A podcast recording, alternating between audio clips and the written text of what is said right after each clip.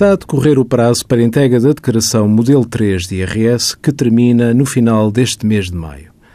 Quando ocorrer qualquer facto que determine a alteração dos rendimentos já declarados ou implique, relativamente a anos anteriores, a obrigação de os declarar, o contribuinte tem 30 dias para submeter a declaração de substituição.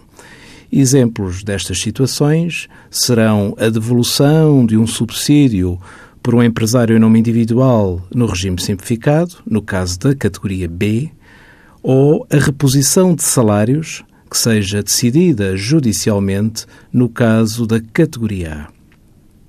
Se ainda assim tiverem passados os 30 dias, aconselhamos sempre os contribuintes a efetuarem um pedido de revisão da matéria coletável ao abrigo do artigo 78 da Lei Geral Tributária por forma a que não fiquem prejudicados. Envie as suas dúvidas para conselhofiscal.tsf.occ.pt.